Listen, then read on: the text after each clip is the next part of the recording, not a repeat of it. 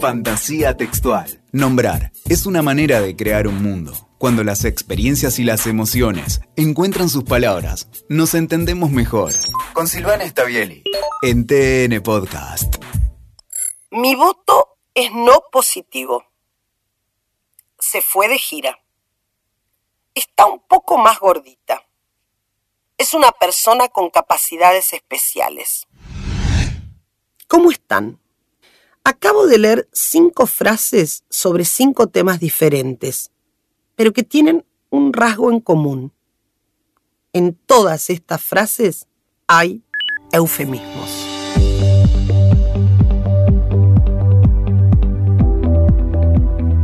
En el episodio de hoy nos vamos a ocupar de los eufemismos, que son una especie muy difundida. Aunque todavía no entendamos muy bien de qué se trata, sigamos adelante. Porque aunque no lo crean, todos usamos eufemismos todo el tiempo, incluso sin darnos cuenta. ¿Cuál es el objetivo de esto que todavía no sabemos muy bien qué es? Bueno, presten atención. El objetivo, nuestra intención al usar un eufemismo es no ser agresivos, no ser demasiado directos. Buscar una manera de suavizar lo que tenemos que decir. Esas intenciones son las que nos llevan a buscar un eufemismo. Antes de seguir, lo primero que importa aclarar es qué es esto de eufemismo, cómo se define esta palabra. Bueno, una vez más, es una palabra que viene del griego y que es la suma de dos elementos, de la forma eu, que quiere decir bien o bueno, y de la forma feme, que quiere decir hablar. La traducción sería entonces hablar bien. Hablar bien. Pero ¿qué sería hablar bien? En general, cuando nosotros pensamos en hablar bien, pensamos en hablar sin errores. No, acá hablar bien quiere decir otra cosa. Tiene que ver con no ser grosero, con no decir palabras fuertes, con no, no usar términos que puedan molestar o herir o herir al destinatario. Todo lo que tiene que ver con algo que antes se llamaba el decoro, el bien decir. Perfecto, hasta acá la definición, las buenas intenciones de uso un eufemismo para no ser agresivo. Lo que pasa con los eufemismos es que el resultado buscado muchas veces se da vuelta y termina al revés. Muchas veces la verdadera intención en el momento de usar un eufemismo es minimizar, tratar de que algo negativo pase inadvertido, que haga poco ruido. Hay que decir algo que es duro, pero mejor decirlo con palabras suaves. Pero las cosas no cambian. Las palabras son suaves, pero los efectos de las palabras son duros. Y lo que importa de las palabras en gran medida es el efecto que provocan. Porque, como decía Austin, con las palabras hacemos cosas. Y cuando elegimos una palabra, siempre estamos tomando posición. Vamos a usar, para empezar, un eufemismo famoso. El del vicepresidente Cobos en 2008, cuando se votaba la ley de retenciones al campo. Él dijo, mi voto es no positivo. Mi voto no es positivo. O sea, él quiso decir que su voto era negativo. La forma más sencilla, más literal, la más usual en el Congreso. Positivos y negativos. ¿Es lo mismo un voto negativo que un voto no positivo? Estrictamente, cuando hablamos del efecto de esto que decíamos recién, es lo mismo. Lo digamos como lo digamos, es que vamos a votar en contra. Pero ahí viene lo particular que hace que nos ocupemos hoy de los eufemismos. Siempre resulta más suave decir no más un término afirmativo, es decir, no positivo, que decir negativo. Eso es un fenómeno lingüístico. El término afirmativo suaviza. Diríamos que hay un balance entre el no y el término positivo. Vamos a verlo en otro ejemplo más allá del histórico.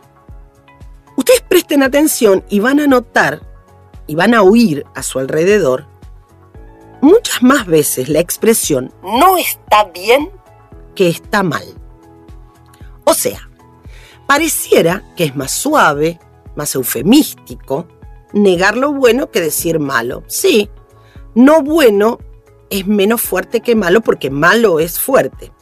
Entonces, si, si se fijan bien, incluso en contextos donde la intención es llamarle la atención a alguien, retar a alguien, hay una inclinación eufemística. No está bueno que te hayas sido sin permiso. No está bueno que te hayas sido sin permiso. Parece que suena mejor que está mal que te hayas sido sin permiso. Sin embargo, el efecto está, es lo mismo. La intención es decirle al otro, de alguna manera, señalarle que lo que hizo está mal. Bueno, elegimos no está bien. Esta es esta idea de minimizar. Y con esta misma idea de minimizar, siempre se impone un tema. En el episodio pasado lo veíamos con los tabúes. ¿Qué pasa, por ejemplo, con el tema de la muerte? ¿Cómo nombramos a la muerte? Hace unos días, en un grupo de WhatsApp, recibí, estaban intercambiando distintos mensajes, y alguien tenía que dar la noticia de la muerte de un ser querido. Ya no está con nosotros. Es la forma que eligió para comunicar la muerte de esta persona. No pudo, no quiso, no eligió escribir murió. Entre las condolencias, o sea, después de que se de la noticia de la muerte, aparecieron también eufemismos. La tristeza por la partida, por la desaparición, la ausencia. La palabra muerte no apareció. En este territorio semántico de la muerte también están estas otras eh, formas, expresiones que tienen que ver con los verbos. Se fue de viaje, se fue de gira. Nosotros esto lo hemos visto bastante en la crónica periodística. Se fue al cielo también, pasó a mejor vida, ya en un terreno más este, metafórico o de dicho. Duerme el sueño de los justos. Todas estas formas representan a la muerte. Si nos detenemos un poco en el significado de cada una, vamos a ver que en algunos casos hay algo de religioso, algo de intención de evasión, algo de metáfora, lo que falta es literalidad. Aunque es más contundente y más literal, por alguna cosa en general no nos animamos a usar el sustantivo muerte o el verbo morir. Sentimos pudor, sentimos temor. Sí vamos en muchos contextos a escuchar el verbo fallecer. Alguien falleció. Esa palabra que quizá es menos coloquial, es más protocolar, tiene una ventaja, porque establece cierta distancia con el hecho. Es más fácil enunciarlo con el verbo fallecer que con el verbo morir. Esto de el temor o del pudor es una posibilidad de entender este fenómeno lingüístico, pero también hay otra posibilidad. Entender que culturalmente estamos educados para usar eufemismos. Les decía que es un recurso que también aparece mucho en el discurso político y también en el periodístico. Hay ejemplos que están cristalizados, que están fijados. Por ejemplo, todo el mundo sabe que un ajuste es un aumento, que una reestructuración en una empresa en muchos casos quiere decir que va a haber despidos, o que los daños colaterales de una guerra son las víctimas civiles o la crisis humanitaria que provoca la guerra. En todos los casos, se elige decir estas formas menos directas. Suavizar.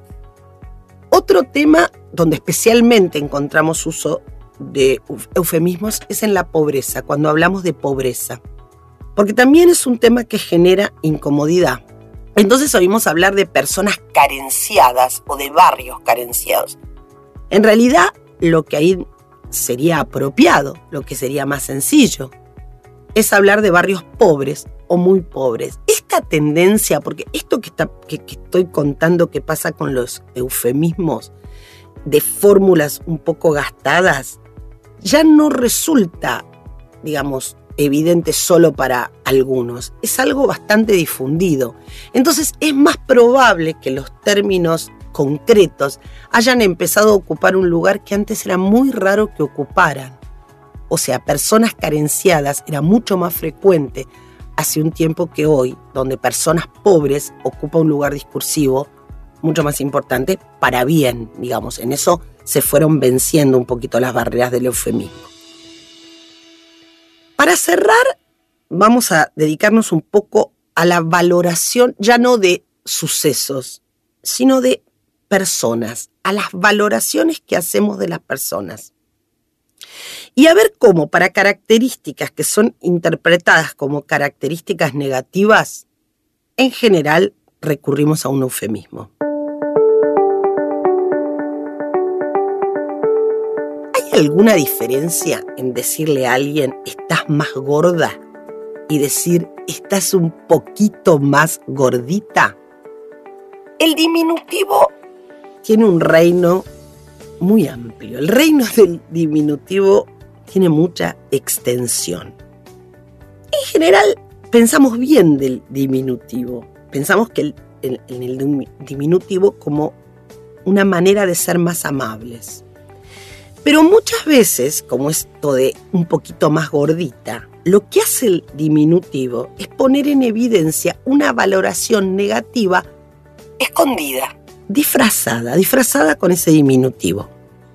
Y da cuenta de que este comentario, la manera de decirlo, la, manera de, pronunciar, los gestos que uno, con los que uno acompaña muchas veces el diminutivo, tienen poco de descriptivo o de neutral. Se le ve mucho la intención al diminutivo. Hay algo de sarcasmo. Lo mismo vale para otros diminutivos. Sos tontita, o sea, despreciativo, discriminador, totalmente. Es lo mismo que tonta. Incluso petizo, bajito, todos estos diminutivos que tienen que ver con lo aparentemente cariñoso. Mi consejo en general es que se cuiden de los diminutivos, porque pueden resultar más irritantes y más despreciativos. Y hay que estar muy atentos en particular con los diminutivos relacionados con la discapacidad. Primero, también en el terreno de los eufemismos vamos a aclarar una cosa. A las personas con discapacidad se las llama así, personas con discapacidad. No hay que hablar de discapacitados y no hay que hablar de personas con capacidades especiales. Ahí estaría el eufemismo. Hay que referirse a ellas como personas con discapacidad motora, con discapacidad visual, y por supuesto dejar de lado todos los diminutivos, el cieguito, el sordito, el enfermito. Esos diminutivos son discriminadores y son despreciativos. No tienen nada ni de amable ni de cariñosos.